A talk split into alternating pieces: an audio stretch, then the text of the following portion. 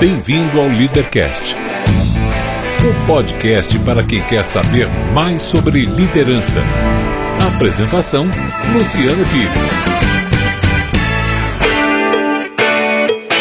Bom dia, boa tarde, boa noite, bem-vindo, bem-vinda a mais um Leadercast, o podcast que trata de liderança e empreendedorismo com gente que faz acontecer. Este não é um programa de entrevistas, não tem perguntas programadas e nem roteiro definido. É um bate-papo informal, com gente que faz acontecer, que vai para lugares onde nem eu nem meu convidado imaginamos. O Leadercast é lançado por temporadas, às quais os assinantes da Confraria Café Brasil têm livre acesso. Os não assinantes receberão a primeira parte dos programas de forma gratuita semanalmente. Saiba mais acessando www.portalcafebrasil.com.br. Hoje converso com Jonas e Alexandre, editores do jornal Meio e Mensagem, a principal publicação brasileira focada no segmento da propaganda e comunicação. Falamos do conflito entre as novas e as velhas mídias, da transição para os modelos de internet, do mercado publicitário e de liderança no ambiente da imprensa. Muito bem, mais um Leadercast. Hoje o negócio está pegando aqui, cara, porque tem dois convidados. Eu já fiz alguns programas gravando com duas convidadas, mas eu é até agradável. Agora, com dois marmanjos aqui no, no, nosso estúdio aqui, o negócio fica complicado, mas a gente vai levando. Vamos lá, né? Desde que não chegue muito perto, estamos aqui de acordo, né? Uh, hoje vai ser um daqueles programas que promete render bastante, porque eu cheguei a esses dois convidados aqui.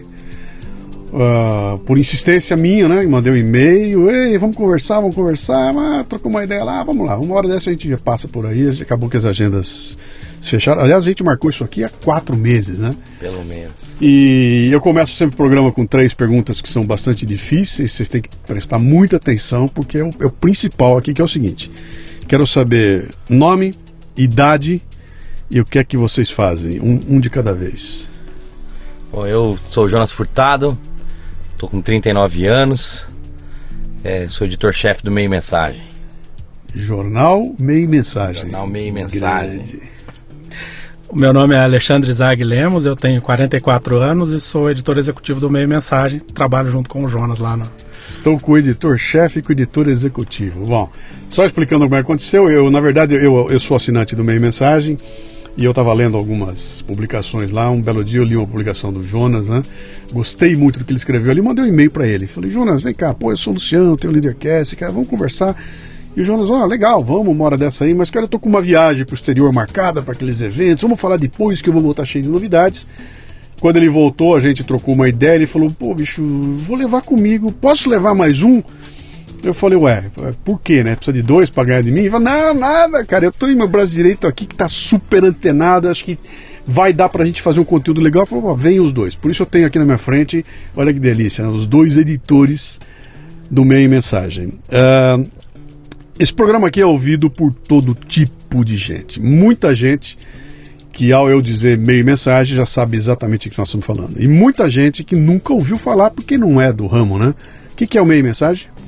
Eu, eu, vou deixar o Ale falar com a minha mensagem, foi por isso que eu trouxe ele. Sem ele, essa entrevista não sairia. Até explicando, eu estou na minha mensagem há seis anos, o Ale já está há. Dez anos, há dez anos. Dez anos. E o Ale também está há dez anos na minha mensagem, mas ele está há vinte cobrindo essa indústria da, da publicidade, da Legal. comunicação. Então ele de fato aqui é o, é o, arquivo histórico, é o cara que tem referências. Aqui ele Se não eu... é o mais um, ele é o cara, o mais um sou eu. Se eu tiver que contar para alguém o que, que é o meio mensagem, eu devo dizer o quê? O Bem Mensagem, ele hoje ele é o, o, veículo de comunicação mais importante do país no que diz respeito à cobertura da área de comunicação, marketing e mídia. Uhum. Então, o que, que a gente inclui aí nesse mercado de comunicação, marketing e mídia? A gente inclui os profissionais de marketing, que são aqueles profissionais que estão em grandes empresas anunciantes. A gente inclui as agências de publicidade, que são muitas os fornecedores de marketing, que são em maior número ainda, que aí entra o pessoal que trabalha com eventos, o pessoal que trabalha com promoção, o pessoal que trabalha com produção publicitária, e incluímos também os veículos de comunicação. Dentro dos veículos de comunicação, o, o meio mensagem circula muito bem, mas melhor ainda nas áreas comerciais desses, desses veículos de comunicação. Embora, evidentemente, o, me, o meio mensagem também seja lido por muitos jornalistas, uhum. são os profissionais da área comercial e da área, das áreas de marketing é que é, lidam mais com, com o meio mensagem diariamente na internet e semanalmente uhum. na nossa edição impressa, que tem também uma versão para digital para tablets. Legal. E vocês não estão focados na cobertura de um determinado segmento. Não é um, não é um veículo de segmento que cobre a parte comercial. Vocês falam de tudo, né? Do segmento da comunicação como um todo. Cobre tudo, né? Tudo, tudo. Tem de fofoca a tabela de preço de mídia. Já teve mais fofoca. Né? Hoje em dia acabou voltando aqui e ali, mas a gente sempre tem um tom um pouco mais sério hoje Legal. em dia, né? É. O próprio mercado da publicidade ele evoluiu muito, mudou muito. Antes era uma coisa Sim, né? Era uma característica dos publicitários, sei lá, dos anos 70, 80, né? Ali, a época do Washington Oliveto, depois um pouquinho de Zanguanais.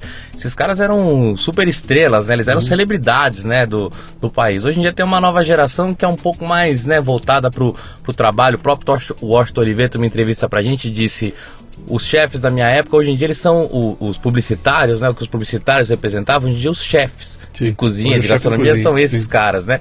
Então o publicitário hoje em dia ele tá trabalhando talvez tanto tão quanto, mas celebrando um pouco menos, né? uhum. né? Então tem um pouco menos de fofoca, um pouco menos pessoal e um pouco mais de, de inteligência ali, né? A gente quer compartilhar com o cara, são insights para ele aplicar no trabalho, seja em campanha, seja num, num aonde ele vai veicular a campanha dele, ou o marketing. O marketing também mudou muito ultimamente, não é mais só você veicular a campanha, uhum. você pode investir num podcast, você pode investir em tantas outras coisas, hoje em dia num contato direto, né? Então mudou muito, então também mudou um pouco a característica. Uhum do jornal, eu diria. Legal, foi essa. Eu, essa, eu, eu é... gostei do negócio da fofoca, posso entrar nessa Opa, também? Eu acho que favor. essa é uma parte interessante, assim.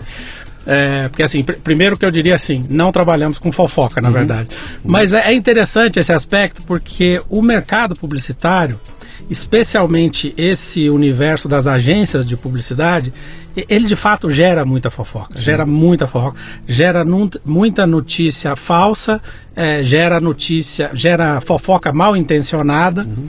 E daí o, o, o, nosso treino, porque qual é que é o nosso, o nosso, a, o nosso material de trabalho? Ele é jornalismo, ele é notícia. Uhum. Então, assim, eu acho que a responsabilidade do meio mensagem e da equipe que a gente tem hoje é, lá dentro da redação é, justa, é justamente filtrar isso para não reverberar nenhuma fofoca. Uhum. Então, assim, a, a, fofoca ela está no nosso radar porque ela existe e o nosso trabalho é não dar uhum. é, vazão para que a fofoca se prolifere. Mas a gente lida com a fofoca diariamente. Ela existe, ela está lá. E é natural é, que, é natural. Esteja, assim, né? Nós estamos falando de, de, de, empresas que concorrem muito. Uhum. Né? Hoje, é, como, é que, como é que se dá, por exemplo, uma disputa por um cliente na, na área da publicidade?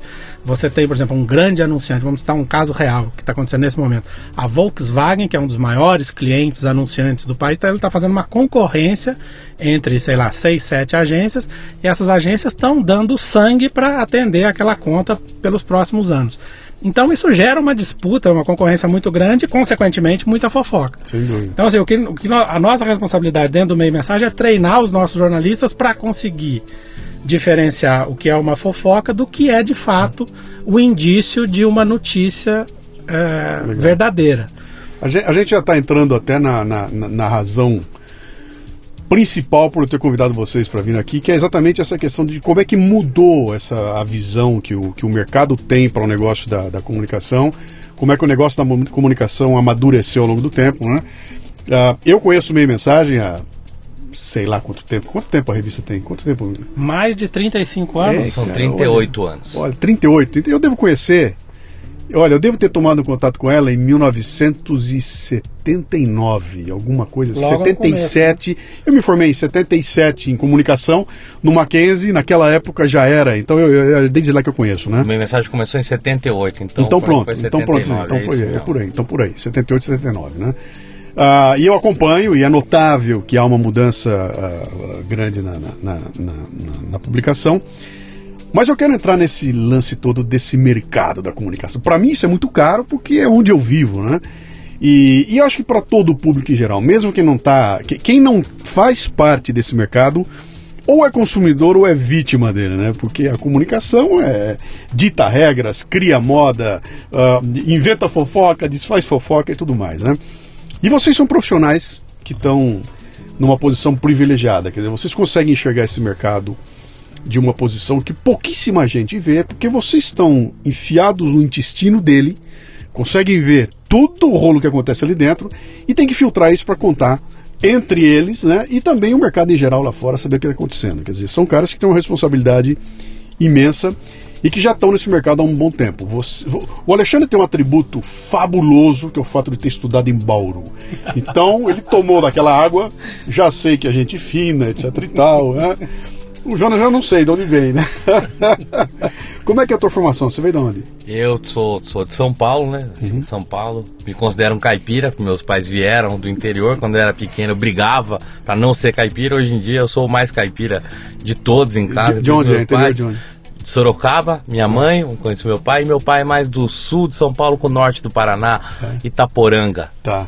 Você foi, você foi educado ao som de porta, porco, hum, Fernando com orgulho. Isso, e eu tentava imitar tantos meus primos para sacanear isso quando era mais novo, que hoje eu falo desse jeito.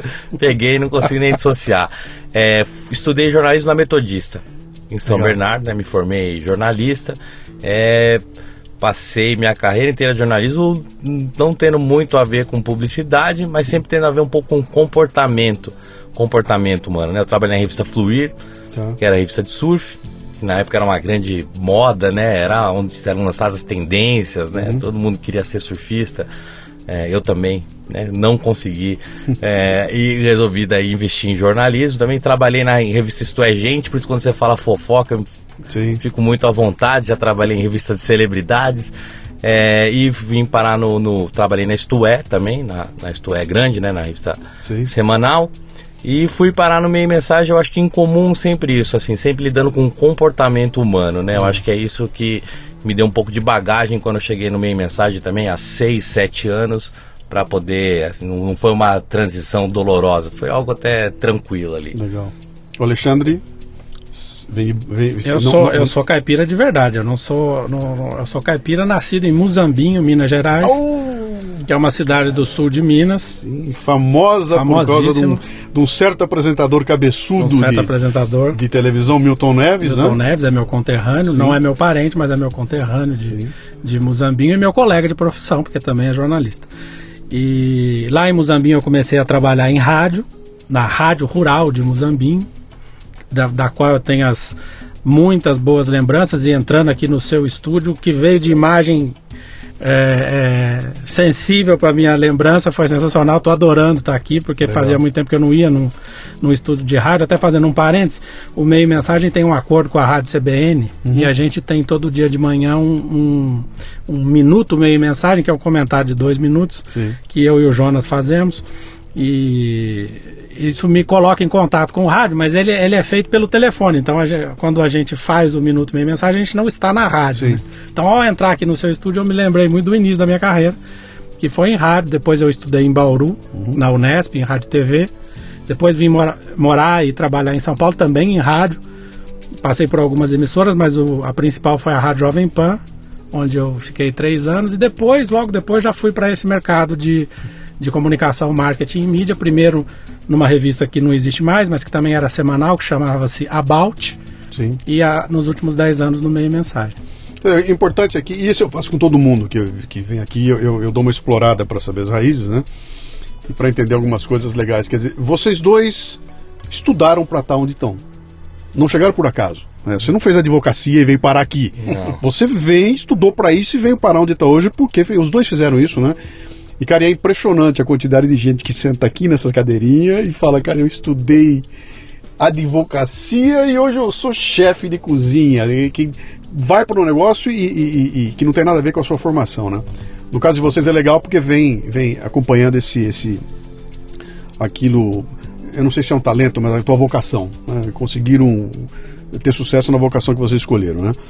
Mas vamos lá, cara, vamos lá. Eu sou meio que jurássico, cara. Eu, eu entrei no mercado profissional em 1977, quando propaganda era era o O do Borogodó, aquelas grandes figuras, né? O, o, o, nome do publicitário, a pessoa física do publicitário era aquela coisa brilhante, né? A, a, as grandes campanhas iniciais, quando, quando realmente a, ser publicitário era o sonho de todo moleque, né? Trabalhar com propaganda era o que todo moleque queria ser na minha área, então era uma coisa impressionante, né? Tinha um glamour gigantesco, uh, dinheiro rodando para todo lado, campanhas milionárias, coisas acontecendo no que tá vendo. E foi um negócio interessante porque anos 70 era uma época em que a mídia de massa se consolidava. Uh, puta, se eu for voltar atrás eu vou ficar enlouquecido aqui. Mas era uma coisa que estava se formatando, né? E que deve ter atingido o seu ápice ao longo dos anos 80 e até anos 90. De repente, passou o tempo, a coisa começou a meio que mudar um pouco de figura. E para mim, olhando um pouco de fora e sem querer entrar muito em detalhe, a coisa começa a mudar quando o povo começa a fazer conta para valer. E chega no fim a conta tem que dar positivo. E aí eu tenho que começar a contar tostão, eu já não tenho tanto dinheiro assim para gastar, já não dá para fazer tanta festa, já uma, uma, uma, apresentação brilhante já tromba num controller e as coisas começam a tomar um outro caminho lá e, e, e essa coisa começa a mudar ao longo do caminho, né? Se eu vocês pudessem dizer para mim, é, do ponto de vista dessa da análise que vocês fazem, quando é que tem uma curva de inflexão nesse mercado da comunicação brasileira, que quando a, a, todo aquele brilho que existia começa a mudar para uma coisa mais pragmática, mais de cara, vamos fazer conta, mais eu quero planilha, eu, um real que eu, que, eu, que eu aplicar, eu quero saber quanto volta, qual é o retorno do investimento. Tem um momento que dá para encontrar essa, essa curva, essa mudança da curva, cara? Primeiro eu quero fazer um, um pontuar aqui que acho que a publicidade brasileira continua brilhante, né? Uhum. Ela continua tendo um destaque mundial uhum. Dentro desse novo contexto como as coisas são, né? O Brasil ainda é o segundo sempre, não fica em segundo, terceiro lugar nos países mais premiados em Cannes, né? Ganhou a agência do ano, né? A UMAP ganhou esse ano, é um prêmio que o Brasil já ganhou seis, sete, oito vezes, não estou lembrado ao certo, mas então a publicidade continua, né, brilhante. O que muda um pouco, eu acho que é o escopo da publicidade. E quando você perguntou sobre um ponto de inflexão, aí eu acho que o Alexandre estava por dentro disso, ele deve ter vivido isso.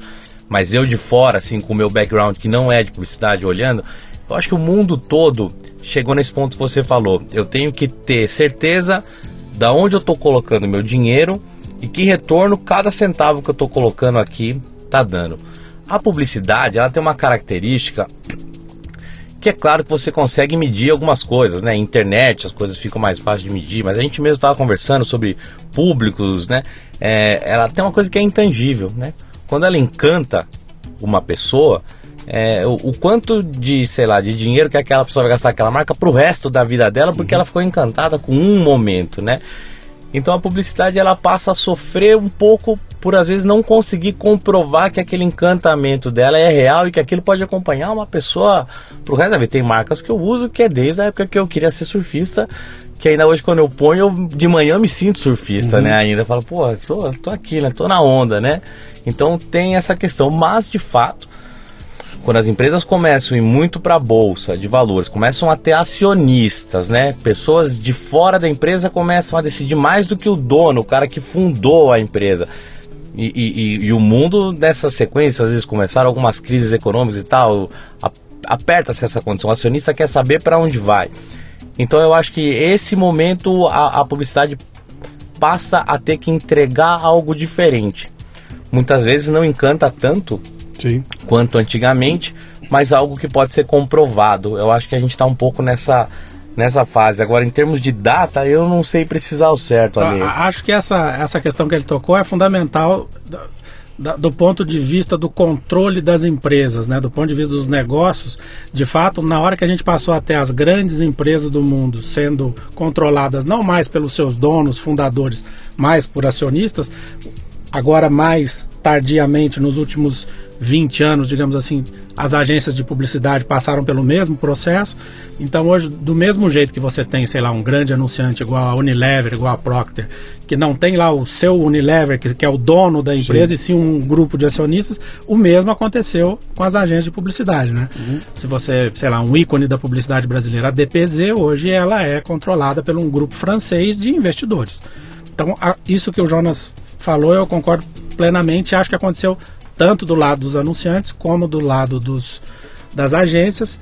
Não aconteceu no lado da mídia, porque a lei brasileira não permite um, um, um controle é, externo dos veículos de comunicação. Existe uma limitação a 30%. O externo que você chama é estrangeiro. Estrangeiro, estrangeiro, né? estrangeiro mas aconteceu paralelamente a isso que ele narrou, eu acho que aconteceu aí sim um, um, ponto de inflexão, como você chamou, que muda tudo do lado do consumo e até quebra um pouco essa história da, da mídia de maneira geral, que é o surgimento da internet. Eu acho que o surgimento uhum. da internet é o grande ponto de inflexão que mudou completamente o, o, negócio de publicidade e de comunicação, mas também eu, eu, acredito que é o ponto de inflexão que mudou a nossa vida moderna. Mudou a história da humanidade, mudou. né, cara? Mudou a história da humanidade. Então, eu não diria que, que, que, o ponto de inflexão da, do mercado publicitário e da mídia ele é diferente do da sociedade. É uhum. o mesmo. Eu acho que o surgimento da internet mudou completamente Sim. tudo eu, tenho, eu, tenho, eu tenho mais. Você sabe que isso aqui é um bate-papo, não é entrevista, né?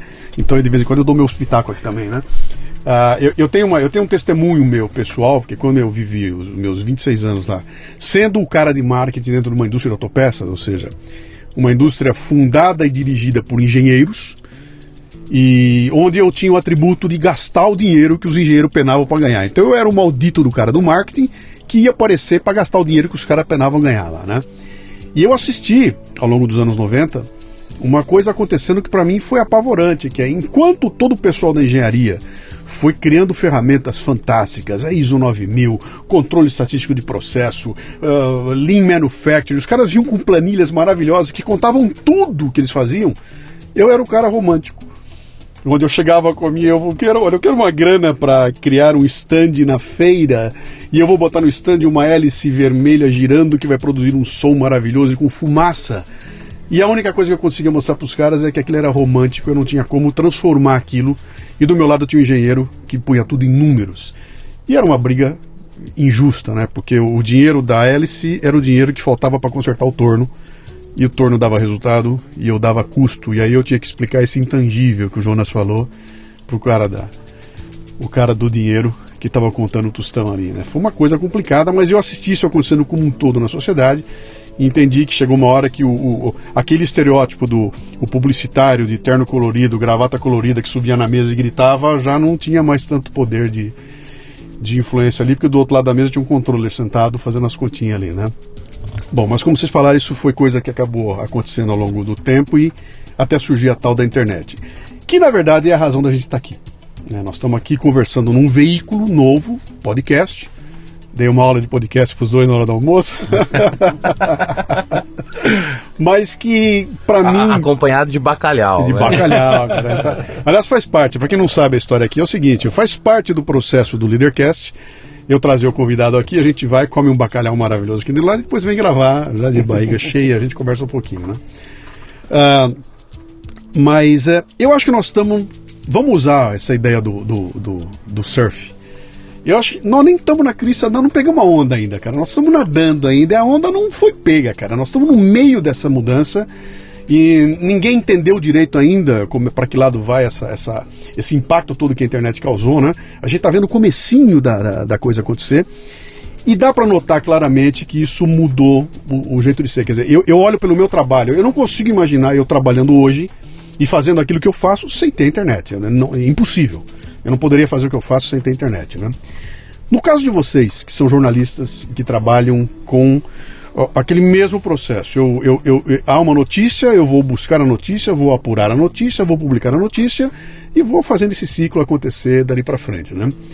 A internet é maravilhosa do ponto de vista de ferramenta, cara. Então, puta, ficou tudo muito mais fácil. Consigo... Você entra em contato com quem você quiser hoje com três cliques, é tudo maravilhoso, né? Mas tirando isso, tirando isso, vamos, vamos, vou provocar vocês, tá? Uh, 30 anos atrás, eu entrava numa redação de jornal e eu tomava um susto porque eu podia estar de cara com Nelson Rodrigues sentado escrevendo. Se bobeasse, eu tinha o Carlos Mondrandade escrevendo. Eu tinha caras absolutamente geniais produzindo um conteúdo de literatura dentro do jornal. Isso acabou, cara. Isso não existe mais, não tem nem espaço para isso mais. Esse cara, quando aparece, aparece como um convidado que põe uma coisinha qualquer ali, mas não é um colunista dando a sua opinião. Né? Ah, como é que isso impactou nessa, nessa essa, no segmento da comunicação, da publicidade, etc. e tal, aqueles gênios maravilhosos de antigamente que criavam, pintavam e bordavam, uh, não sei se desapareceram, talvez acho que ainda existe, mas estão quietinhos, não tem mais aquele brilho. Mas assim como não há mais literatura dentro do jornal, a publicidade também está muito mais seca e, e agora é o meu lado crítico, cara. Para mim, publicidade no Brasil virou cinema, cara. É cinema. Cinema é a publicidade brasileira, né? Vocês conseguem ver uma, uma mudança nisso? E eu não estou nem questionando se caiu a qualidade. Quando você fala para mim que olha, o Brasil ganha lá fora, o Brasil. É porque nós somos bom mesmo. O brasileiro é bom mesmo, né? Mas, cara, essa imagem que eu faço, acabou a literatura no jornal e, e na publicidade, cara, sabe? Esses criativos ainda têm o mesmo espaço, ocupam a mesma o mesmo patamar, é, é, é, são é, escravos da, da, da, do planejamento estratégico, do, da mídia. Como é que isso tudo se, se, se rearrumou? Acho que a gente vai começar a entrevistar o Luciano, porque ele deu uma boa resposta aí. Verdade. É, é que tem uma coisa que, é, é, que muda completamente o jogo, que é a seguinte, né? É, você imagina que antigamente o cara chegava, o, a, a, o criativo, o cara do atendimento, trazia a necessidade do cliente e aí ele, tinha, sei lá, um mês para vir com uma grande ideia. Aquilo ia virar um filme na televisão que ia rodar de repente o ano inteiro, um anúncio na revista e a agência ia viver daquilo. É, é, hoje em dia é assim, bicho. Você tem que criar cinco peças por dia para postar nas redes sociais, uma para internet, o anúncio, não sei o que. O filme é para amanhã. Então, essa própria é, é, a quantidade de trabalho, até pela multiplicação de plataformas por conta da, da internet, né? A fragmentação da audiência, as pessoas não estão na frente da televisão, como a gente ficava em casa no domingo à noite, a gente via os Trapalhões, começava a ver o Fantástico, né? Via a Zebrinha, a loteria, todo mundo junto. Fantástico começava a esquentar, o pai mandava dormir e, e os adultos continuavam vendo televisão. Mas tinha aquelas duas horas ali que a família toda estava na frente da televisão. Isso não existe mais, né? Então você também precisa fragmentar as suas, as, as suas peças, né, as suas produções para tentar encontrar essas pessoas. Como você vai viver naquele ritmo, né? Uhum. Assim, é, é, o teu tempo é mais curto. Então, assim, em vez daquela a grande ideia criativa assim que vai mudar o jogo, você precisa ter várias ideias que sejam eficientes e que cumpram uma, um papel, né? Que, que, que cumpram um objetivo. Eu acho que isso muda completamente. E dá para você ser muito bom desta maneira. Uhum. É, talvez não com o investimento todo de dinheiro e de tempo, que eu falei, um mês do dinheiro e do tempo era uma peça só. Agora isso é fragmentado por muitos outros. Acho que isso já por si só já muda completamente a característica da publicidade, né? Uhum. Acho que tem, tem um negócio interessante aí que você falou que eu fiquei pensando que é o um negócio do, do talento excepcional, né? Tipo assim, o, o talento muito acima da média, que é o caso do Nelson Rodrigues sentado numa redação. E aí eu acho que dá para fazer um paralelo interessante com a publicidade, porque eu acho que tanto o jornalismo como a publicidade, em algum momento da história, não só no Brasil, mas em vários países, eles foram, é, de certa maneira, o refúgio possível para talentos que não conseguiam se manter em outra área. Na publicidade isso é muito latente. Por exemplo, se você pegar o caso aqui do Brasil, vários cineastas que, que têm o, o, o, o talento para o cinema uhum. tiveram que se refugiar na publicidade porque o cinema brasileiro passou duas décadas falido. Uhum. Vamos pegar um exemplo, por exemplo, Fernando Meirelles. Ele é um dos hoje um dos nossos principais cineastas e que construiu a carreira dele durante 10 anos filmando comerciais de 30 segundos, porque era o possível Sim. naquele momento. É, hoje o, mercado está completamente diferente. Eu acredito que isso aconteceu também com o jornalismo em, em muitos países e em muitos momentos da história. Pessoas que tinham talentos é, incríveis para crônica, para literatura, que era impossível sobreviver disso, e no momento que a mídia estava forte, lá nos anos 70, nos anos 80, o, a pessoa ficava tinha a segurança possível dentro de uma redação com um trabalho diário e o, o talento dele passava a ser um hobby naquele momento. Eu acho que essa mudança, embora tire esses talentos excepcionais da publicidade e do, e do jornalismo, ela é benéfica, porque hoje em dia a própria internet consegue dar vazão para muita gente talentosa fazer aquilo que é o talento que ela de fato quer fazer e com os novos mecanismos de remuneração, consegue até se manter. E nesse ponto, o jornalismo e a publicidade têm um problema. Uhum. É, é, um problema hoje das, das atividades na publicidade. Isso é muito. Na publicidade brasileira, esse é um grande problema hoje em dia, até porque a publicidade não pode mais pagar os salários que ela pagava antigamente. Então, hoje ganha-se menos trabalhando em publicidade. Uhum. Então, tem um problema de manter os talentos. Agora, tanto a publicidade como o jornalismo, eles são atividades que, claro, quanto mais talento, melhor. Mas eles também são atividades técnicas, né? Nós, por exemplo, eu e o João, nós fizemos uma faculdade, nós temos ali uma técnica de fazer jornalismo, que, claro, a gente vai aprimorando com o dia a dia. Então, você tem hoje, a grande maioria no jornalismo e na publicidade são técnicos, alguns talentos, evidentemente, se sobressaem, mas talvez esse talento excepcional que estava ali só ocupando um espaço, porque ele não tinha outro espaço, tenha conseguido é, fazer o, o uhum. talento natural dele em outra atividade, o que é bom, não, não é ruim. Uhum. De deixa eu ver um outro insight com, com, relação a você. Como é que vocês veem essa, essa coisa aqui? Uh, uma boa ideia, uma ideia criativa, uma boa sacada, uma, uma frase de efeito bem sacada, uma imagem legal bem sacada, cara, ela, ela, ela, ela navega em qualquer, qualquer praia. Né? Onde você botar aquilo, uma boa sacada navega para qualquer, qualquer lugar, né? Uh, Antigamente o cara levava um mês, desenhava uma obra de arte, punha na televisão e estava resolvido, falava com a família inteira, né? Uh, hoje ele tem que conversar com uma faixa que são caras que têm de 16 a 22 anos e para falar com eles tem que ser aquela menina que é uma youtuber da moda que não sei o que. Para falar com a, a molecada que está um pouco a menos, é um outro youtuber que tem a idade deles de 13 anos de idade e aí eu tenho que falar com o pai dele que vai dar o dinheiro para ele comprar e o pai dele não sabe nem o que é um youtuber e tá numa outra praia lá adiante, etc e tal, né? Como é que essa fragmentação uh, atinge um, um, ambiente como o de vocês, o universo de vocês, que é o universo de jornalistas tratando de comunicação, né?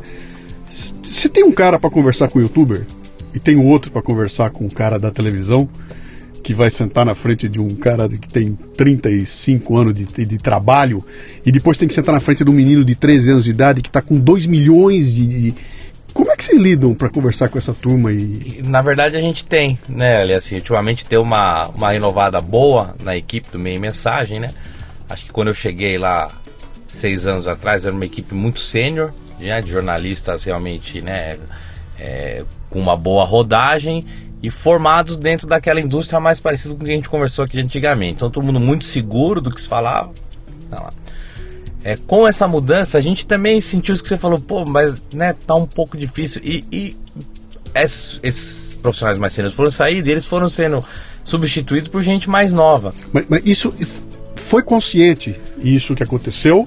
É, como é que foi? Muita sorte e um pouco de, de consciência, né? Aí ah, o que eu digo, sorte, assim, as.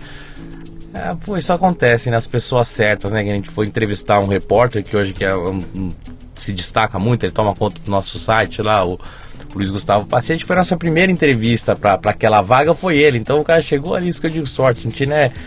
Pô, sei lá, de se o cara fosse o último, a gente já teria escolhido outra pessoa no lugar. Então uhum. a gente uhum. tem uma dose de sorte mas também tem uma dose da gente olhar, né, o Ale e eu, e falar assim, pô, vamos dar espaço para esse cara e vamos dar determinadas funções para esse cara.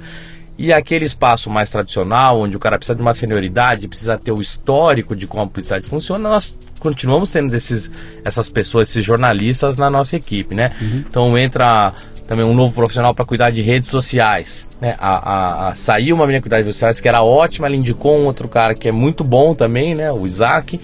E a gente vai dando mais, assim, quando começaram a pintar as pautas com youtubers, o Isaac fazia só redes sociais. Isaac, vamos começar a escrever também? Vamos fazer reportagem? Vai lá falar com, com o youtuber, vai lá entender. E aí tem uma certa dose nossa ali de flexibilidade que é entender que esse cara, é, é, essas pessoas mais novas sabem mais do, daquele assunto do que a gente, podem dar opiniões é, mais avalizadas, né, uhum. do que do que a gente e dar esse espaço para essa pessoa. Então é um misto, assim, as pessoas certas apareceram na hora certa. Uhum. E essa dose de sorte eu não nego, aliás, é muito bem-vinda. Hum, quer, quer dizer, um cara como eu, que, digamos assim, não entro na redação da meia mensagem há 25 anos, se eu entrar hoje eu tomo susto. Ah, acho, não sei se chega a tomar um susto. Não um sei susto eu, acho, eu, eu acho que assim, o que, o que tem, talvez até que tenha um paralelo com muitos dos seus ouvintes que trabalham em outras empresas que são diferentes da empresa na qual a gente trabalha. Primeiro, assim, é, é, é muito bom você ter diversidade na equipe. Eu acho que em qualquer equipe. Acho que isso vale para nós que estamos no jornalismo, mas acho que vale para várias outras indústrias. Então, se você, se você entrar na redação do Meio Mensagem, você vai encontrar profissionais de 20 anos ou até menos e profissionais de 50 anos. Então, a gente tem profissionais de várias idades. A gente tem profissionais de diversas opções sexuais. A gente tem profissionais que vieram de outras regiões do país. Então, assim, essa diversidade eu acho que ajuda. Eu concordo com o Jonas que a sorte é uma coisa que ajuda muito. E eu sou daqueles que acredita que o universo conspira com quem faz Não a coisa dúvida. certa. Então, eu acho que a, a sorte veio para o nosso lado porque a gente estava fazendo a coisa certa também. E e- essa troca de, de experiência entre todos, eu acho que é benéfico para todos, para os de menos idade, para os de mais idade. E outra coisa que eu acho que acontece lá na nossa redação e deve acontecer em qualquer tipo de empresa é que nós temos um produto que é o produto principal ainda hoje, que é o produto mais tradicional, que é a publicação impressa. Então a gente tem a técnica e a experiência para fazer isso. Se a gente se focasse só nisso, seria um erro. Na redação do Meia Mensagem, como em qualquer outra empresa, você tem que ter um percentual razoável para inovação, para o diferente, para investir em coisas que estão chegando agora. Então a gente tem uma boa parte da redação que está voltado para isso, para pensar nas tendências, para acompanhar as tendências logo quando elas estão nascendo e para não deixar o meio mensagem ficar um veículo Velho. restrito Velho. mesmo ao produto principal dele, estou dizendo financeiramente. Né? Assim, temos o cuidado com o nosso principal produto é, semanalmente, e é, sabemos fazer isso, temos uma equipe que faz isso bem, mas talvez até a maior parte do nosso tempo hoje em dia já esteja voltada para as mídias digitais e para as mídias, novas mídias que vão surgindo. E outra característica na redação do Meio Mensagem que eu acredito que deva ser uma, uma característica que, que tem que estar presente hoje em qualquer redação é que o jornalista tem que ser multimídia, ele não pode mais ficar atrás de. Talvez o Nelson Rodrigues atrás da máquina de escrever. for- Da de Hamilton, fato, a Hamilton Assim, dele. é, é- é uma imagem é, é romântica Sim. e ótima da gente pensar nela, né? Mas não é a realidade mais dentro de uma redação. Uhum. Mesmo o meio mensagem tendo essa característica de ter nascido na mídia impressa, hoje a gente faz transmissões ao vivo em vídeo, a gente faz rádio, a gente faz painéis de, de, de, de, de Elevador, no- de- de noticiário em, em- em elevadores. Sim. O nosso conteúdo está em diversos lugares, no Snapchat. E o Jonas tem se dedicado muito a essa parte da inovação nos últimos anos, que eu acho que é um acerto da redação do Meio Mensagem, até porque ela ajuda a, a- a ventilar todo o processo. As coisas ficam mais rápidas, ganham velocidade, a cabeça de todo mundo fica mais aberta. A gente falou isso na hora do almoço, quando eu estava explicando para vocês qual é o meu, o meu negócio, né? Que eu falei, olha, eu, tenho uma editora de conteúdo. Como é que esse conteúdo vai chegar nas pessoas? Não é minha primeira preocupação, porque quando eu sento eu vou criar conteúdo. Agora, se vai chegar através de um livro, de um DVD, de um videocast, de um podcast, isso é uma segunda conversa, né? Que aí já é a transformação desse conteúdo para se adequar àquela mídia, né? Vocês vêm de uma área que era extremamente restrita. Ou é rádio, ou é TV, ou é um veículo impresso, né? E hoje em dia é tudo isso, né, cara? É tudo isso e mais um pouco, né? Mas, Eu imagino a loucura que é você gerenciar uma coisa dessa hoje em dia, mas vocês sabem que esse programa aqui é um programa de liderança e empreendedorismo, né? E vocês citaram algumas coisas legais aí que eu quero agora cutucar os dois aí, que se são editores, chefes de editor Executivo. executivo, estão liderando equipes. Eu não sei que tamanho é a equipe de vocês lá, quantos tem ali, né? Na redação, Sim. tudo, tudo, umas 20 pessoas, mas desde o pessoal que dá o suporte, o pessoal que faz o trabalho gráfico, né, a arte, né, cada vez mais a gente chama, a gente vai dando os nomes bonitos, agora a gente fala de user experience, o cara que Uh. tem que estar preocupado com a interface, e não só em fazer a página do Sim. jornal, mas a interface de todos os nossos produtos, de todas as nossas, como o nosso conteúdo vai ser acessado, né? Então, no total, umas 20 pessoas e aí, tem os jornalistas também, que devem ser 12 jornalistas, vai 10 a 12 jornalistas. Há um tempo atrás, cara, era, era, não era muito difícil, porque tudo que eu tinha comigo na redação era macaco. Um monte de macaco. Os macacos vêm, macaco come banana, você vê, é macaco. Hoje em dia você tem macaco, você tem peixe, você tem gavião, você tem Você tem toda, tem uma fauna gigantesca ali dentro que não come a mesma coisa, não se comporta do mesmo jeito, não chega no mesmo horário, não dorme igual, tem carências diferentes, tem faixas de idade totalmente diferentes. Como é que se administra?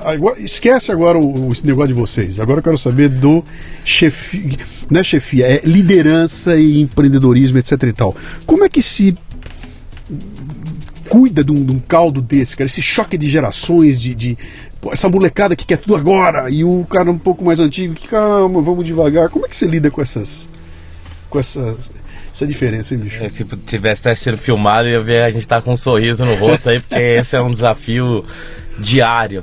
Uhum.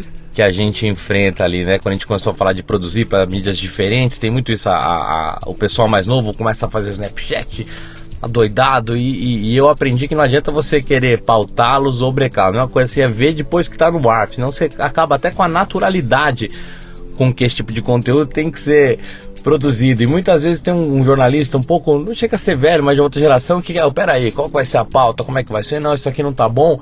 Você acaba desestimulando aqueles caras a estar tá criando. Assim, o erro vai acontecer. Talvez um programa não seja tão bom quanto o outro, mas a pior coisa que tem é você tirar essa vontade desse, desse pessoal mais novo de, de fazer diferente. Né? Uma filosofia que a gente tem muito bem muito bem claro e é aí onde eu tenho que agir também com todo carinho, né? Porque eu também não posso é, tirar, né? A, como assim, tirar a autoridade do cara Sim. mais sênior que tá ali tá tentando fazer o melhor, na verdade, né? Uhum. Tá tentando, ele tá preocupado com o meio e mensagem em si.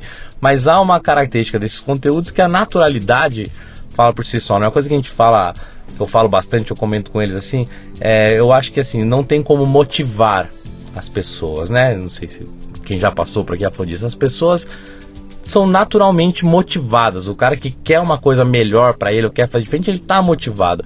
Agora, os chefes, de fato, eles têm a capacidade de desmotivar as pessoas, né? Você pode desmotivar a pessoa que está motivada quando você põe essa, essas barreiras, né? Onde você não explica, você não convence para ele que a sua ideia é, é melhor ou talvez seja a, a, a, mais adaptada àquele momento do que a dele, né? Quando você chega o, o top-down, pô, aí é muito fácil desmotivar essa, essa geração mais nova, que como você disse, quer tudo agora, eles são mais sensíveis, né? É um outro mundo, mas eles também são muito, muito capazes, né? Quando você pega o cara certo dessa nova geração, onde o cara tem a motivação dele, sabe onde ele, onde ele quer ir, ele tem uma ideia do caminho a seguir, é, de fato é um barato trabalhar com esse cara e ver esses caras se desenvolvendo. Mas eu diria que uma boa parte do dia é dedicado a, a, a essas conversas, a gerenciar. Quando você pessoas. veio, você está há seis anos na. Seis anos. Né? Você já era editor? Não, não, quando você veio, você veio para lá? Você não era editor? Não. Você era peão? Peão. Peão. Quando você, quando você, você chegou tinha... no mensagem, mas você não, já tinha sido repórter editor, raso. Eu fui, fui editor, fui editor de, fui editor assistente da revista Fluir lá atrás. Uhum. É, quando eu comecei, na verdade, eu trabalhei, eu comecei na Fluir com 18 anos. Uhum. E aí com 20 eu fui contratado como subeditor, porque eu entendi, Adolfo era o meu único jeito de participar daquele mundo, era entender do, da história do negócio, né? Então eu me dedicava a isso, né? Então eu tinha sido editor, mas depois, puxa, minha vida deu muitas voltas. Então, quando eu cheguei no meio mensagem, eu era um repórter, né? Uhum. É bem, bem raso, na verdade. Mas você foi contratado para ser repórter lá? Repórter. E depois, com o tempo, você. A gente foi, foi subindo. Bem. Quando eu cheguei também, o Ale era repórter, é, né? Eu fui contratado gente... como repórter. Então, então, eu quero cutucar vocês. Aí o Jonas foi subindo, eu fui segurando na mão dele e fui indo foi junto. Indo assim. junto né? Um belo dia. Um, um, Mais ou menos. Um belo dia. Um, um belo dia, o seu meio mensagem lhe chama na sala, né? Fala, Jonas, vem cá, você tá indo bem, etc e tal. Cara, eu vou. Precisamos de um editor júnior, editor, não sei, sei lá como é que você chamava aquela coisa. Mas ele convida você, fala, você não quer assumir? Fala, pô, legal, assumo. Né? No dia seguinte você vem trabalhar e você é outra coisa. Você já não é mais o peão da molecada, você já é um, tá um degrau acima, você já é o chefe você já não pode falar tudo que falava, você vai ouvir coisas que você não ouvia, você entrou num outro ambiente que é totalmente diferente daquele que você estava acostumado até então. Você foi treinado para isso, cara? Não. Na verdade, o seu senhor bem mensagem aí tem um nome, no caso, e a senhora é a dona Regina Augusto, que era diretora de redação do mensagem, foi diretora durante 20 anos, né? Uhum. quando eu cheguei lá como repórter, teve uma empatia logo de cara, assim, ela gostou do meu jeito, do meu trabalho. Eu não era treinado para ela, muito pelo contrário, era um cara muito mais explosivo, muito mais, né, assim, de tomar o que vinha na cabeça falava, ia. Mas tanto eu quanto o Ale, isso eu vejo assim, a gente, é, a gente era repórter, mas aqueles caras que não estão só preocupados em fazer o seu. Né? Talvez por ter mais experiência ali do, do que alguns, ter rodado mais, a gente estava sempre preocupado com o jornal como um todo, né? Sim. Assim, pô, a minha matéria tá boa e tal, mas tô vendo que fulano ele tá com uma dificuldade, né? Assim, menos experiente, mais novo, às vezes só tinha trabalhado no meio mensagem, né? Então a gente sempre teve essa preocupação. É, eu falo pra caramba, assim, eu tô meio. Acho que eu tô meio quieto aqui, mas eu falo demais, eu gosto de conversar, eu gosto de. Como bom caipira que eu disse que eu, que eu sou no começo, né? De contar causa, de trocar experiência, né? Então eu sempre tive esse contato muito vivo com toda a equipe, né? Então aconteceu sendo uma coisa natural, assim, com a, a, as, as, as próprias pessoas ali me procuravam como uma referência na hora de conversar ou de ter alguma coisa, né? Eu, eu chego muito cedo no trabalho, então eu estava sempre ali, né, para uma, pra uma conversa. Então, aconteceu de forma natural. E você não tinha reparado que a dona Regina estava olhando? Eu via que ela dava umas olhadas de vez em quando, mas não, não, não, é, não. Que ela estava reparando, que ela estava reparando nisso tudo, né? Que ela estava olhando aquele grupo todo. Então, pô, tem um ali que navega é. bem, tem um ali que faz pergunta que os outros não fazem, tem um ali que. E é legal porque na verdade ela foi a primeira pessoa que reconheceu isso, porque eu já tinha essa característica na Isto é, né? Só que na Isto é eu vou contar que eu, eu, essa característica foi identificada por uma outra chefe minha como eu tinha uma característica de um líder de motim essa liderança que a Regina enxergou como algo positivo, Sim. lá foi até um, um, um, pretexto, assim, ajudou na minha saída. Isso, assim, esse, você às vezes parece um líder de um, de um motim. Então, ali no meio mensagem foi a primeira vez que isso foi reconhecido, talvez como algo positivo. Então, pera, pera que você tá. Puta, você bateu num, num gatinho Ai, maravilhoso, cara. Não, não, não vou te obrigar a nada, não. Eu, eu, eu, quero discutir com vocês exatamente essa coisa aí. Quer dizer, Bicho, a, a, energia é a mesma, a força é a mesma, a intenção é a mesma. Eu tenho certeza absoluta que lá na Isto É, você não tinha intenção de sacanear, de derrubar, de quebrar nada. A tua intenção lá era exatamente igual à intenção da meia mensagem. Quer dizer, era o mesmo cara com o mesmo espírito, você não mudou nada, era a mesma pessoa. Numa delas, ele é interpretado como o cara, entre aspas, do mal, e na outra é interpretado como o cara do bem e vira o editor da revista. E, e, e não é por acaso que isso acontece, né? Cara, olha, olha a importância que tem a pessoa que está lá, como a dona Regina fez, interpretando o que está acontecendo. Uma delas olha aquilo e só vê o ruim, e a outra vê o lado bom, e dali nasce o editor-chefe da, da revista, e a outra perdeu a oportunidade de ter esse cara como editor editor-chefe lá, né? Quer dizer, olha a importância que tem quem está nessa posição de liderança, avaliando essa moçada toda. Eu chamo atenção porque tem gente assim ouvindo a gente aqui, né? Tem um monte de gente ouvindo esse programa aqui para tentar estabelecer caminhos, cara. Como é que eu faço? Como é que eu, eu vou criar o meu minha cultura de liderança, etc e tal? E elas têm que estar antenadas que isso vai acontecer o tempo todo, cara. Aquele cara que está me enchendo o saco e que me pentelha e que, que talvez ele seja o cara ideal para resolver um problema e eu só estou vendo ele como um cara que está me enchendo o saco, né? E você faz uma mudança de contexto e a coisa vira completamente, né? Não é assustador isso, bicho? é, é, assustador. É assustador, porque é? lá no fundo eu, eu, sabia que também no meu outro emprego eu estava lutando pelo melhor, eu queria fazer mais, né? Uhum. Então realmente é. Acho que mais do que, do que assustador é muito frustrante, né? Para uhum. quem sabe que tem essa Assim, eu nunca imaginei de fato que eu fosse exercer um cargo de chefia ou de liderança, mas eu queria fazer o melhor pelo grupo, né? Se eu sair de casa todo dia, se eu vou passar 10, 12 horas no meu trabalho, que sejam 10, 12 horas engraçadas, né? Que o meu dia passe por aquilo, não seja uma, um sacrifício que eu preciso cumprir, né?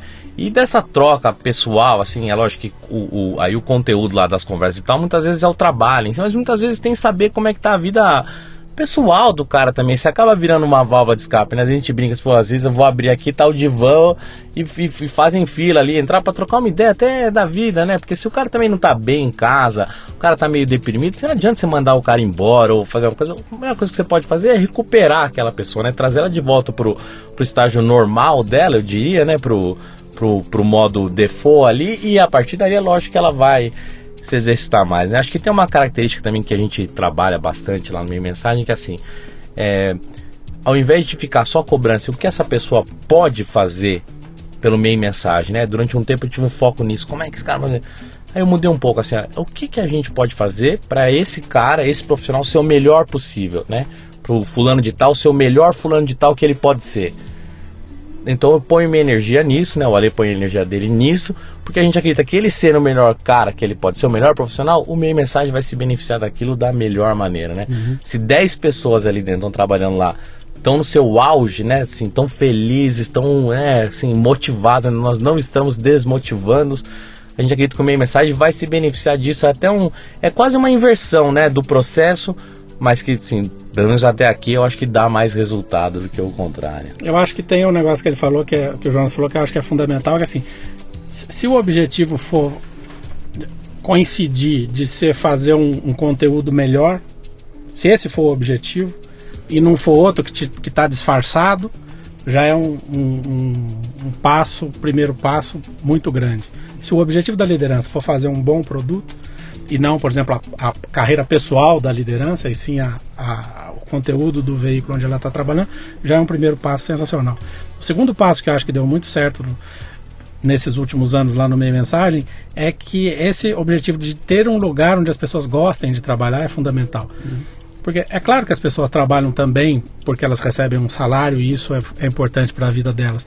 Mas a diferença da pessoa sair de casa e ir trabalhar num lugar onde ela gosta, com pessoas com as, com as quais ela se sente bem, fazendo um trabalho que agrada, é, nenhum, tra nenhum trabalho, acredito eu, agrada a pessoa que está trabalhando 100% do tempo qualquer trabalho inclui alguma coisa que não te agrada muito, mas isso é parte de qualquer trabalho. É da vida, né? É da vida. É assim, então, né? assim, se, se, a maioria do tempo que você está passando ali, você está fazendo coisas interessantes, lidando com, com pessoas é, interessantes, não sendo podado como ele bem explicou. Isso acho que já é um, um, passo muito grande assim na organização da equipe. Agora eu estou meio contaminado agora pelas Olimpíadas e pelas Paralimpíadas. Eu acho que tem uma outra coisa. Eu não sou um especialista em futebol, até confesso que não acompanho muito. Mas acho que tem uma coisa parecida. E vejo o pessoal que entende de futebol reclamando muito da seleção brasileira, que a seleção brasileira não joga mais com a vibração. Que a... Eu acho que tem um paralelo. É o seguinte: é, o, o, o Neymar e o Messi, eles não conseguiriam ser campeões de nada se eles não tivessem uma equipe jogando bem, uma equipe jogando animada, uma equipe motivada. É, no jornalismo acho que é um pouco assim. É, o Nelson Rodrigues sozinho ele não faria um, um bom jornal. Então é, você precisa ter uma equipe uhum. que está motivada. Mesmo que você tenha um ou dois ou três grandes talentos, você precisa ter uma equipe que joga junto, uma equipe que está motivada para fazer aquilo e uma equipe que entra em campo com um objetivo comum, que é fazer um, um conteúdo legal. E acho que esse paralelo vale para várias, outras, várias outras empresas que estão em outros ramos também. Uhum. Legal, muito bom esse trechinho aqui, muito bom esse trechinho aqui. Uh, deixa eu pegar um outro. Nós estamos aqui há 50 minutos já falando. Falta, é, oh, o tempo passa, mas é legal. Falta um pouquinho ainda, mas a gente chega lá. Deixa eu fazer uma outra, uma outra, trazer um outro tema aqui que é interessante para esse momento. Vocês sabem que a moda agora é falar em content marketing, né? É, é, a economia criativa, são os caras que vão ganhar dinheiro vendendo conteúdo, vendendo conhecimento. Tem nego enchendo o rabo de ganhar dinheiro na internet, vendendo gelo para esquimó, cara. Tem um diabo acontecendo lá. E vocês fazem isso há 30 anos. Todo mundo que trabalha na imprensa trabalha vendendo conteúdo, cara. É o trabalho, o produto de vocês é conteúdo, não é outra coisa, né? Aquele, aquele jornal de papel que está na minha mesa ali, aquilo é só um veículo, é, onde está impresso aquilo que me interessa. Eu não compro pelo papel, eu compro pelo conteúdo, né? Ou seja, vocês trabalham com content marketing muito tempo antes de content marketing ser o queridinho da hora agora, né? E Dando mais um passo adiante, a internet trouxe a, acesso a todo tipo de content marketing possível e imaginável na face da Terra. Eu, quando tinha meus 20 anos de idade, eu, eu, sabia exatamente que eu tinha quatro ou cinco opções. Se eu quisesse saber do mercado publicitário, eram duas revistas, um jornal e deu, cara. Não tinha mais onde procurar, né? Hoje em dia, cara, tem podcast, programa de rádio, televisão, tem tudo. Eu, eu encontro tudo em todo lugar. Isso me dá um overload de, de conteúdo. É muito conteúdo, eu não consigo lidar com isso, eu tenho que prestar muita atenção. E começa a nascer a figura que o pessoal já já está dando uma atenção muito grande para isso, que é a tal da curadoria, sabe? Pô, um curador, que é o cara que seleciona aquilo que interessa nesse mar de informação e bota na minha cara aquilo que realmente eu, eu, me interessa e que vai me poupar tempo, vai me poupar tempo de procura, etc. e tal, de leitura, né? Isso está ganhando um peso muito grande e o pessoal aposta muito que no futuro quem fizer curadoria é que vai estar tá arrebentando de, de, de fazer dinheiro. Vocês já sacaram isso? Já viram isso? Isso preocupa vocês ou faz parte dessa ideia do que vai ser o futuro da, do trabalho que vocês fazem? Acho que a gente faz muito de curadoria toda semana, né? E toda hora ali, né? O jornal, o jornal meio mensagem, né? Vamos dizer, antigamente era muito mais um trabalho de informar, né? O que a gente comenta, assim, né? Como não havia internet, havia o meio mensagem, as pessoas esperavam que toda semana o meio mensagem informava quem mudou de agência, quem ganhou tal conta, qual é a campanha nova. Hoje em dia esse tipo de conteúdo tá no Facebook das agências, no Facebook pessoal do cara, no Twitter, né? Então a gente entende que o meio mensagem já não tem mais essa função do informar o que está acontecendo. A partir disso, a gente passa, a, o volume de informações é muito maior também, né? Hoje em dia, é, o, o, o, número, como a gente falou, da fragmentação de audiência, quantas peças são feitas, então multiplicou-se né, o nosso, nosso escopo, né? Então a gente tem que fazer essa curadoria toda semana, todo dia no site, assim. Então a gente acha que essa curadoria, na verdade, eu acho que ela é sei lá, 50% do nosso trabalho é isso, é, é escolher o que a gente vai contar, assim, o que a gente tem que entregar no minha mensagem toda semana. Independente do jornal ser grande, ser pequeno, ter mais páginas, menos páginas, eu tenho que entregar para o cara, assim, ó, essa é a nossa curadoria. Se você ler o minha mensagem aqui, você está pronto para essa semana que vai entrar. Uhum. Porque tem essa característica também, né? Antes o meio mensagem semanal era um resumo, as revistas semanais eram o resumo da semana, né? Sei lá. Agora, na verdade, as revistas semanais elas têm que apresentar o que vai vir na próxima semana. Senão ela tá velha, né? Senão o cara não vai ver. Uhum. Então, e muito disso envolve um trabalho de, de curadoria aí que talvez seja o principal. Né? E que talvez tenha uma, uma relação com o cara da arte também. O cara da arte, vamos imaginar, ele tem uma galeria. Sei lá, tem uma parede na qual cabem quatro quadros. Para escolher esses quatro, ele olha mil. No nosso caso, a gente é, fica sabendo de mil informações e seleciona as 60 que a gente vai passar adiante, ou que a gente vai debater, ou que a gente vai iniciar um debate, porque é bem isso que o Jonas falou. Nos últimos anos, especialmente a edição semanal, ela, ela deixou de ser, ela passou a ser menos informativa para ser mais analítica, mais voltada ao debate, mais voltada a apontar tendências. Uhum.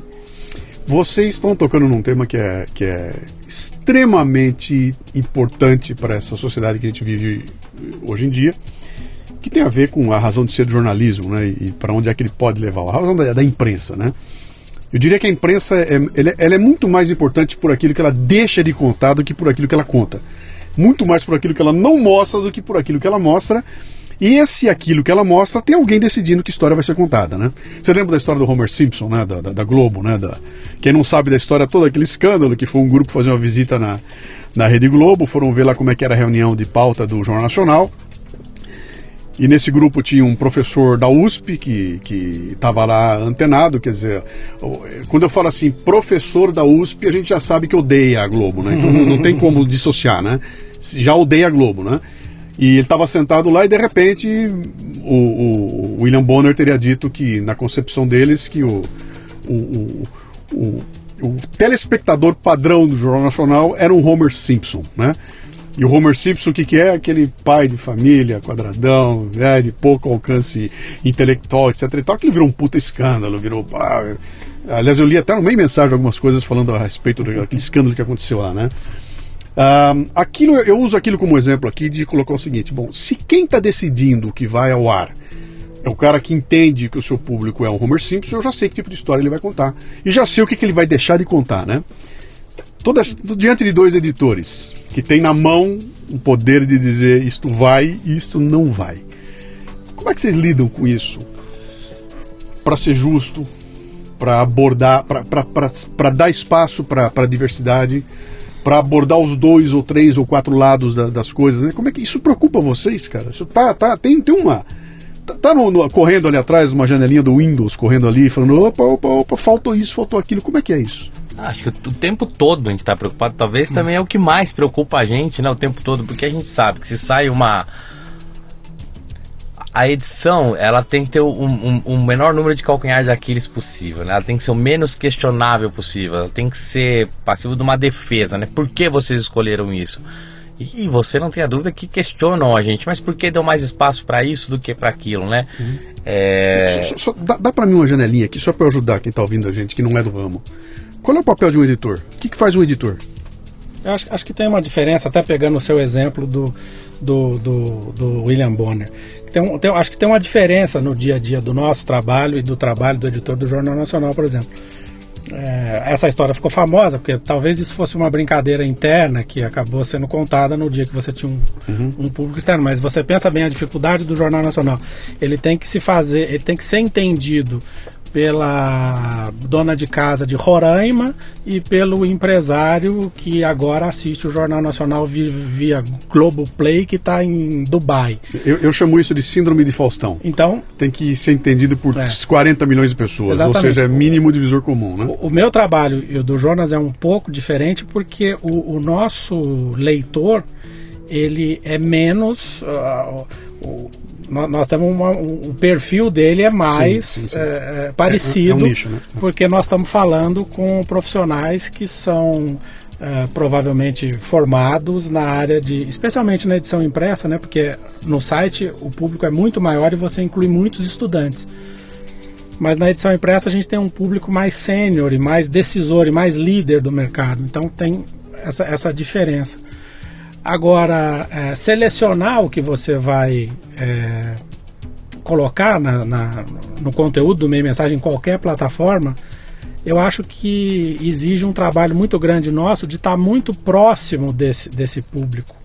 Que, que talvez seja a dificuldade lá no Jornal Nacional. Eu, eu, suponho que o William Bonner não se encontre com a dona de casa de Roraima é, toda semana. E eu, o Jonas e os demais jornalistas do Meio Mensagem, a gente se encontra com pessoas do mercado o tempo todo, todo dia. Esse é um insight interessante. Então, Quer é... dizer, aquela ideia dos do sujeito sentado na sala esperando que venham as notícias para ele separar aquilo que importa ou não, não, importa. Não é assim. Não, não. Vocês não, têm uma ação ativa. Não pode ser assim. Não pode ser assim. É, o jornalista que fica trancado dentro da redação, ele está perdendo uma parte importante do, do trabalho dele, que é o contato pessoal e físico mesmo com o mercado com o qual ele está falando. Uhum. É, não teria sucesso um jornalista especializado em surf que não vai aos campeonatos, não vai à praia e não, não fala com o surfista, como não teria sucesso um jornalista especializado em comunicação, marketing e mídia que não vai às agências, que uhum. não conhece as pessoas, que não participa dos eventos, que não estuda, enfim, é preciso fazer tudo isso. Deixa eu só dizer para vocês por que, que eu estou insistindo um pouco nesse ponto aqui. Ah, tem gente que diz o seguinte, ó, cara, eu não preciso mais de jornal, não preciso mais dos meios mensagens da vida, porque agora eu tenho o Facebook aqui, eu sei tudo que eu tenho aqui. E essas pessoas esquecem que o que tem ali não vem de uma estrutura profissional, que tem gente paga para ir atrás, que tem um cara indo lá na praia para ouvir. O que tem muito ali eu ouvi alguém dizer, eu li em algum outro lugar, eu cito aquilo que eu vi alguém falar. E, a, e aquela história da fonte primária, que é uma. No caso de vocês, que tem uma estrutura de 20, 30 pessoas pagas para se transformar em fonte, para ir lá e ouvir o que está acontecendo e vir me contar, não pode ser substituída por um, um, um retweet ou uma, um compartilhamento de Facebook, sabe? Isso, quer dizer, isso não vai morrer nunca. Alguém vai ter que ir atrás para saber das coisas. Isso custa dinheiro e tem que ser pago por mim, que sou a tua audiência. Né? Então, é, é, é, por isso que eu fiz essa questão de, de, de, de, definir muito claro essa coisa do curador e do editor, sabe? O editor não é o cara que escolhe que post que eu vou botar no Facebook. É o cara que, meu, já ouviu o outro lado? Zé, tá legal, li, tá muito bom, cadê o contraponto? Né? Volta lá, cara, vai falar com outro. É, é alguém que está tendo esse cuidado de trazer isso tudo e, e para mim essa é a função básica do, do, editor, que não é só escolher o que vai entrar, mas é apontar o que está faltando aí para tentar tirar os calcanhares de Aquiles do meio do, do, do caminho, né? É, você imagina ser um jornal da indústria da publicidade, da indústria da comunicação, onde todo mundo se comunica muito bem e todo mundo sabe também muito bem vender a sua história bem, né? Então você é fácil um repórter com menos experiência chegar lá para entrevistado, o cara só fala as mil maravilhas. Se o cara não tem um conhecimento prévio da história do mercado, da história daquela empresa, o cara compra tudo e fala: Meu, é uhum. manchete isso aqui, o cara tá crescendo 50% aqui, né? Uhum. Então é, é, é, é, um, é muito desafiador, assim, né? Então por isso que tem um trabalho com cada repórter ali. Cada repórter está num estágio de conhecimento do mercado e é preciso que ele conheça cada vez mais para se tornar esse ser crítico, né? Esse ser que, que coloca a dúvida, coloca o outro ponto, né? Sempre para trazer esse debate. Porque o meio mensagem, é, a gente acredita cada vez mais, e veículos segmentados, né? Devem ser assim, não só meio mensagem. Devem ser um, um, um veículo de inteligência, né? Para o cara poder ler ali, ponderar né, com suas próprias ideias e às vezes tomar decisões ou, ou é, caminhos né, que ele que ele vai seguir. E isso realmente é, é, é desafiador. Agora, o, o, que eu, o que eu e o Ale fazer muito. Pô, o Ale tem 20 anos trabalhando, né? Então ele viu essa história sendo construída. Então, quando você pergunta como a gente faz esse tipo de seleção, além de a gente conversar com as pessoas do mercado, é, cobrar que os repórteres, que os, os demais editores façam isso, há uma referência, uma bagagem assim de, de, de onde veio essa história aí, meu amigo. Me contaram em 1989, né? a mesma história. Então tem uma referência histórica. O mercado tem os seus assuntos, né, que ficam mais quentes. Não, por exemplo, no ano passado a coisa da remuneração das agências foi muito conversada, então era óbvio a gente ficar sabendo, isso é discutido em associações ali e tal, mas com as nossas fontes, né? Está mostrando, ó, tá rolando isso, tá rolando aquilo. Então é um, é, um, é um tema que vai ganhando força, começa a ser debatido, e quando meio mensagem entra, ele realmente ganha, ganha mais força ainda, né? Isso ah, é, impulsiona. Sim. Então são assuntos, tem a época do Festival de Cannes, onde começa a se questionar quais campanhas vão ser, quais Então ele tem um, além de ter temas que estão mais quentes, tem um calendário às vezes também que ajuda você indo meio direcionando, né? Uhum. Esse tipo de vocês estiveram lá agora, recentemente, né? Em Cannes, foi? Junho, final de junho. Junho, em Cannes, né? E aí, cara, o que, que vai acontecer? Já estamos indo para a nossa reta de fechamento. Agora eu gosto de falar para frente, eu quero ver para frente. O que, que, tem lá na frente, né? O que, que vem pela frente aí, cara? É assustador, é maravilhoso, é desafiador. O que, que vem pela frente aí, cara? Vocês conseguem daqui a 10 anos se ver entregando na mão de uma pessoa um jornal de 30 páginas impresso em papel, com tinta, etc e tal? E é, e, é, fazendo dinheiro com isso? É, com certeza é desafiador. E talvez essa seja a melhor parte, né? Uhum. Se não fosse desafiador, talvez fosse menos interessante. Então, é certeza que é desafiador. Como é, a gente também não sabe, né? O que, que vocês viram lá fora? Mas assim, o que acontece, eu, eu acho que esses eventos globais, né? Como são o Festival de Cannes, eles se dedicam muito a isso, né? A pensar o que vai acontecer no futuro, a analisar tendências mas se a gente olhar na, na, experiência de cada um, não precisa ser nem jornalista que foi participar de um evento internacional, na nossa experiência diária com a vida, se a gente retroceder e olhar para trás, muitas das previsões que nos foram feitas nos últimos anos não se concretizaram. A gente estava mesmo aqui falando que a internet é um ponto de inflexão importante. Mas se a gente provavelmente recuperar uma edição de uma revista do ano 2000, é, provavelmente vai estar dito ali que o mundo, que a revolução seria muito mais rápida do que ela na verdade é. Né? Uhum. No dia a dia as coisas são mais difíceis. E essas tendências acho que demoram mais para se concretizar. É, não dá para saber se daqui a 10 anos a gente vai entregar um, um, uma, uma publicação impressa em papel e tinta na mão de uma pessoa. Não dá para saber se isso vai acontecer. É, o que dá para saber é que se a gente faz isso hoje, a gente não pode fazer só isso.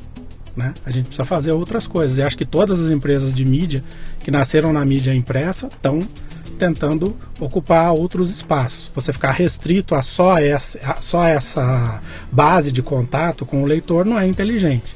Uhum. Então, a, a, as empresas estão se tornando mais multimídia e o meio mensagem também. É, e se for pensar assim, é, sem entrar muito em, em, em botar pesos para as coisas, mas vamos, vamos ver assim, que é uma mídia que faça sucesso hoje, um veículo que faça sucesso hoje, coisa inquestionável, a Vice.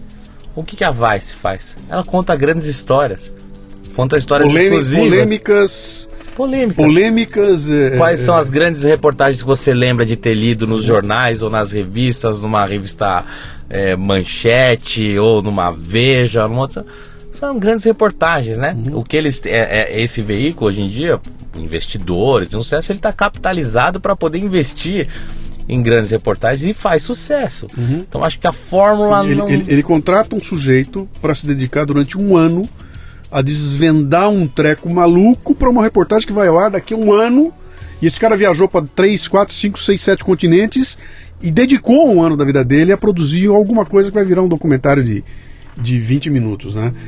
Meu, tem que ter peito para bancar um negócio desse tem hoje em que ter dia. peito, tem que ter dinheiro. Agora tá, prov- tá se provando um modelo que vai. As pessoas continuam interessadas em grandes histórias, Claro, né? claro. É o que eu digo, às vezes a crise é, é do jornalismo, é, é um formato tá diminuindo, mas e a qualidade do jornalismo, né? Será que ela até, ele é feito com a, com a mesma qualidade que ele era antes? Ou será que nesses cortes o, né, ele sempre sobra para produção de reportagem e fica o que você falou, o jornalista sentado na mesa esperando a notícia chegar até ele? Pô, desculpa, notícia que chega para você, chapa, se não for num almoço, num cafezinho, num telefonema onde você tá sussurrando, a notícia que chega no seu e-mail, um release, não, ela tem um valor muito pequeno, né? Isso em termos de, de veículo aqui a gente está falando. Agora o Festival de Cannes também mostra a tendência em termos de comunicação, né? É o que a gente estava comentando bastante e esse ano foi que a gente percebeu muito é que há um é, o, o- qual que é a principal função da publicidade, da comunicação? É gerar um engajamento, né? É gerar um. É mexer com o emocional da pessoa. E você não consegue fazer isso se você não estiver totalmente inserido e alinhado com a cultura do tempo, né? Então, muito, muitos publicitários reclamam, a gente conversa muito disso e a gente mesmo reclama, às vezes informalmente: ah, não pode se mais fazer piada, o mundo está muito politicamente correto, nossa, o mundo está muito chato. É, aí a minha avaliação pessoal, que também é muito contestada, às vezes que eu, eu acho que não cabe ao publicitário avaliar se o mundo está chato ou não.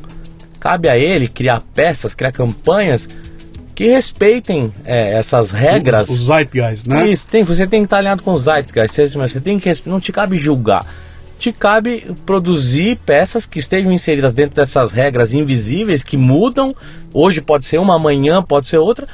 E, e que continuam dando, dando resultado para aquela marca, né? Para aquela marca continue se sentindo, né? Porque continua sendo visto como uma marca jovem, uma marca alinhada, não dá para ser algo ultrapassado. Então, muitas vezes o publicitário se perde nisso, assim, ah, mas eu não posso mais fazer a piadinha antes. Cara, não te cabe reclamar disso, te cabe en- encontrar qual é o tom dessa conversa hoje em dia. E o Festival de Cannes deixou isso muito claro. Quando ele passa a premiar, por exemplo, na categoria de música, ele vem e premia, né? A gente falou a Beyoncé, a cantora, né? Uma cantora, poxa, ela tá defendendo a causa da, da igualdade de gêneros, tá, tá lutando contra o racismo, né? Tá enfrentando a polícia, né, americana, que tá na, naquele caso de matar os negros, né? O Black Lives Matter, né? O Matters, o, o movimento.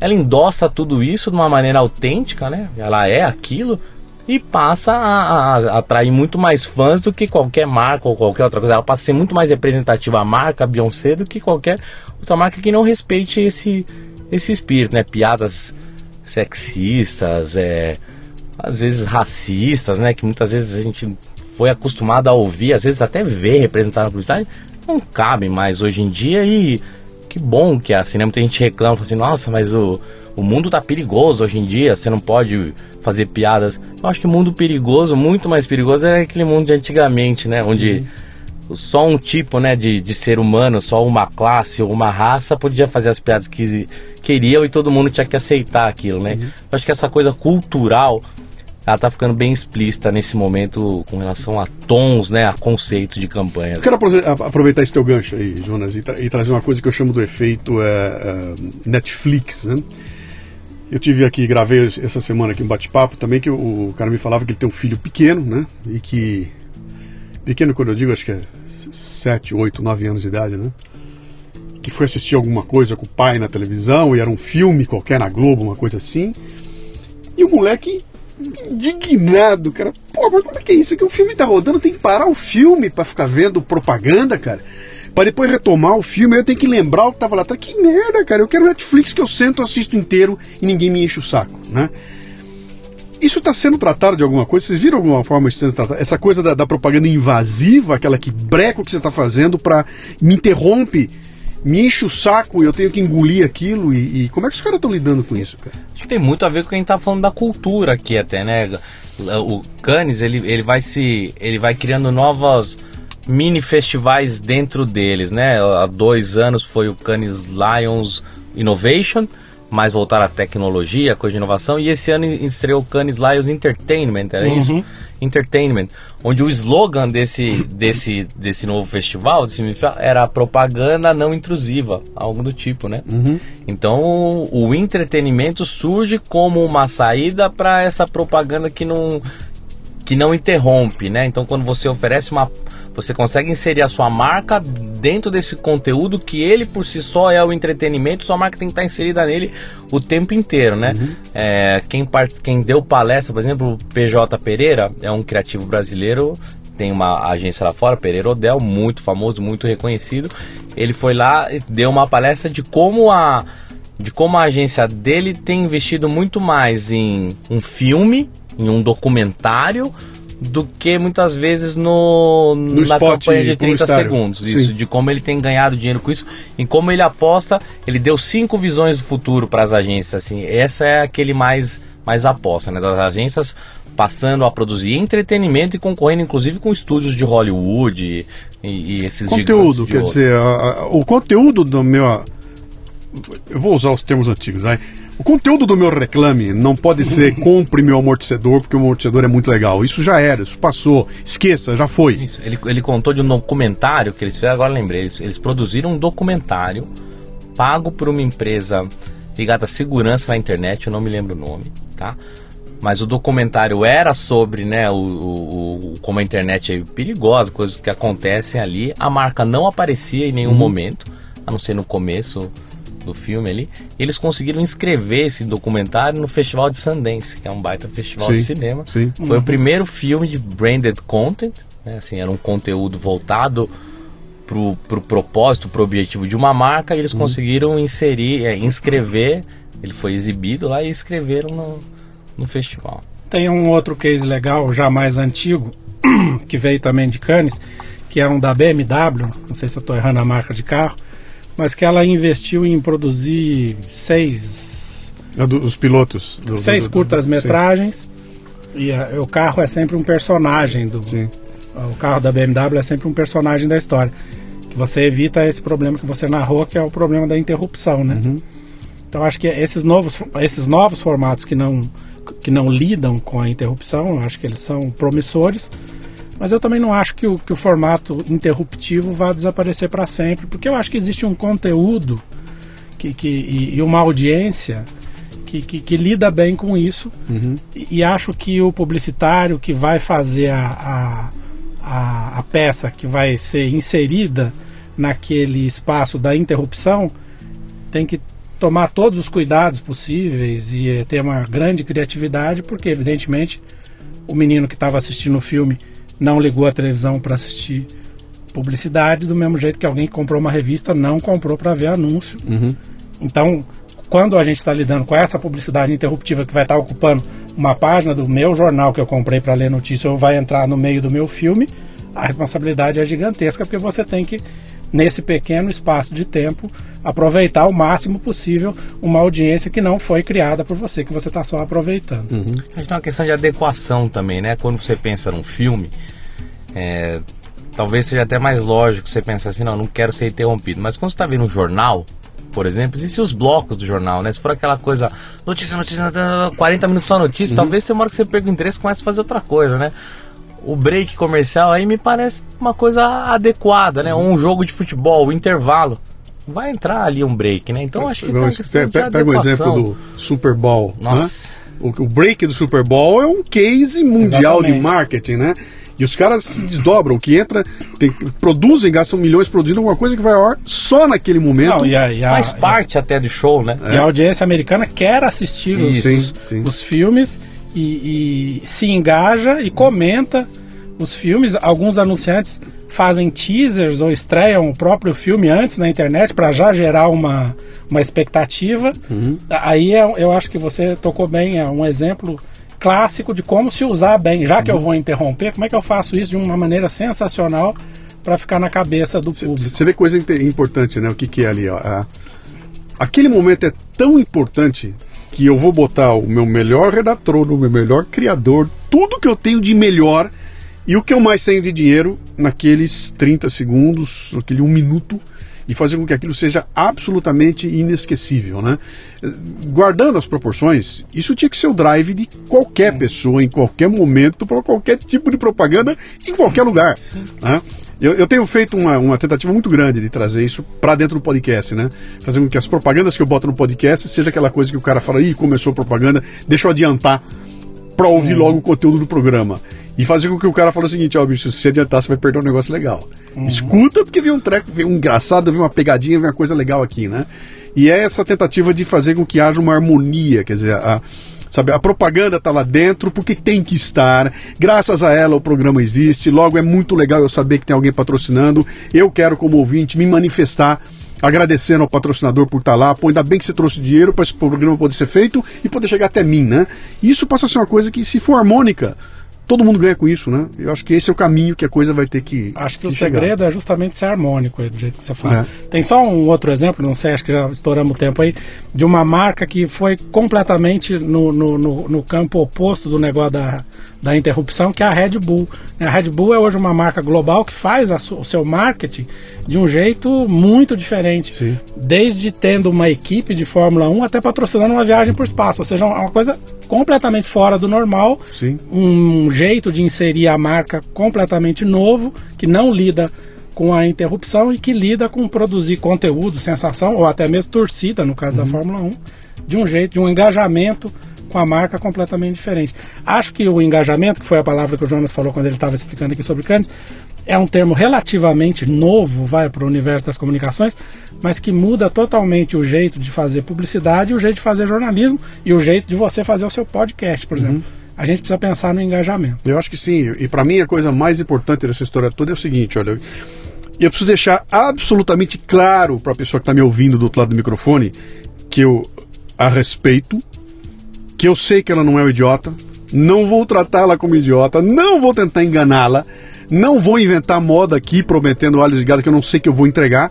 É absolutamente transparente, fazer com que ele, quando escuta, e fala: bicho, legal, esse cara tá numa linha que eu posso confiar no que ele está dizendo. Então, na hora que você consegue isso tudo, eu acho que aí chegou no momento Uh, sabe, é a regra de ouro, né? Fala, se eu conseguir isso tudo, cara, passa a ser tudo do bem, com, né? Com certeza, e não vamos esquecer assim o poder que, né, a, a, talvez a gente esteja numa época onde a gente olha muito assim o lado, o meio copo vazio da publicidade, ou virou é, é legal criticar a publicidade, mas vamos ver por um outro lado também, assim, né? A publicidade ela tem força até para ajudar, meu, a, a, a pessoa a construir o seu o seu eu, às vezes, assim, né? Se encontrar não sei se estou sendo muito claro, mas ajuda a definir estilos, né, gostos, né, a você se identificar para o outro também a partir de uma roupa que você usa, um jeito que você vai, um lugar que você frequenta, né? A uma tribo, sua tribo, né? ajuda né? a construir isso, né? Eu lembro assim, sei lá, na época eu gostava de acompanhar o surf e tal, tinha uma marca que era de antiderrapante, que era um, uma borracha que você põe na frente para não escapar o pé eles tinham muito menos grana do que as grandes marcas de surf, tá? Quicksilver, Billabong, Hipcool, mas ele, eles contratavam só os surfistas que eram rebeldes. E eram os caras que não surfavam a onda do jeito que ela devia surfar. Eles tentavam dar aéreo, que naquela época era uma grande novidade. Usavam cabelos compridos, barbas, cara de mal. Todo mundo usava. O surfista usava roupa fluorescente, né? Colorida. Eles andavam de preto, roupa rasgada pô, aquilo formou uma geração de caras que falaram assim, meu, eu quero ser o. Me identificar é com essa cara, é, eu quero ser o underdog, eu quero ser underground, eu uhum. não quero ser o. Né, então, tô contando uma, uma experiência que é mais próxima do que eu vivi, mas em, são, em várias outras áreas acontece, você passa a se identificar, né? Então, precisa uhum. de. Ela, ela, tem uma importância cultural também, assim, ela tem uma função cultural, né? Que, que às vezes a gente esquece, né? No, nesse, nessa ânsia de criticar, criticar, criticar, a gente esquece que também tem um outro lado aí, né? uhum. né? Mas legal. Moçada, falamos uma hora e vinte aqui. Ah, vamos lá, ó. Ah, quem quiser tomar contato com o trabalho de vocês, agora é hora do Merchan, vamos lá. É o www o que? Facebook o que? Como é que acha? www.meioemensagem.com.br é o facebook.com barra meio mensagem uhum. twitter.com barra meio mensagem instagram.com barra meio mensagem. Tá muito fácil. No Snapchat é o meio mensagem, a gente uhum. também tá, tá no Snapchat. Tem a rádio, Minuto CBN, todo dia de segunda a sexta, mais ou menos 9h20. 9h20. Uhum. Nosso, o Alexandre Lemos faz o nosso boletim. Nós temos vídeos também no, no meio mensagem e principalmente tem o jornal que toda semana sai, ainda é o é o impresso, né? O carro-chefe, é onde Sim. a gente aposta. E também tem nossos eventos, né? Somos de fato multiplataforma. É, tem uma série de eventos ao longo do ano, alguns mais de criatividade, outros mais de negócio, outros mais voltados para mídia, alguns de relacionamento. Uhum. Será que a gente falou de tudo, Ale? A edição impressa tem a versão digital tem o tablet, tablet, que facilita muito o contato. Maravilha. Pode ser baixada e comprada por unidade. Então, Maravilha. o conteúdo do tablet é o conteúdo que está na edição impressa, mas não é uma edição PDF, ele é uma edição feita para o é e-book mesmo, né? Legal. Em breve teremos um, pod, um podcast e meio mensagem, pode saber. a gente está pensando Eu, eu, eu quero é trazer, eu vou, eu vou, trazer vocês aqui eh, daqui a algum tempo e nós vamos falar de podcast, cara. E aí, aí nós vamos falar de uma outra realidade do podcast, como a, a efetivação de uma de um canal de mídia diferenciado aí, que tem sua particularidade aí, que a gente está batalhando para fazer acontecer. Obrigado pela visita, obrigado pela conversa, obrigado pelo almoço e o papo legal que nós tivemos aí. Espero que a gente tenha a chance de voltar a se ver não muito, não muito longe. Obrigado você pelo convite, obrigado você pelo almoço. Foi você que pagou o almoço. é o cachê do Lidercast, cara. muito obrigado, hein? Você ouviu o Leadercast com Luciano Pires. Mais uma isca intelectual do Café Brasil. Acompanhe os programas pelo portal cafebrasil.com.br.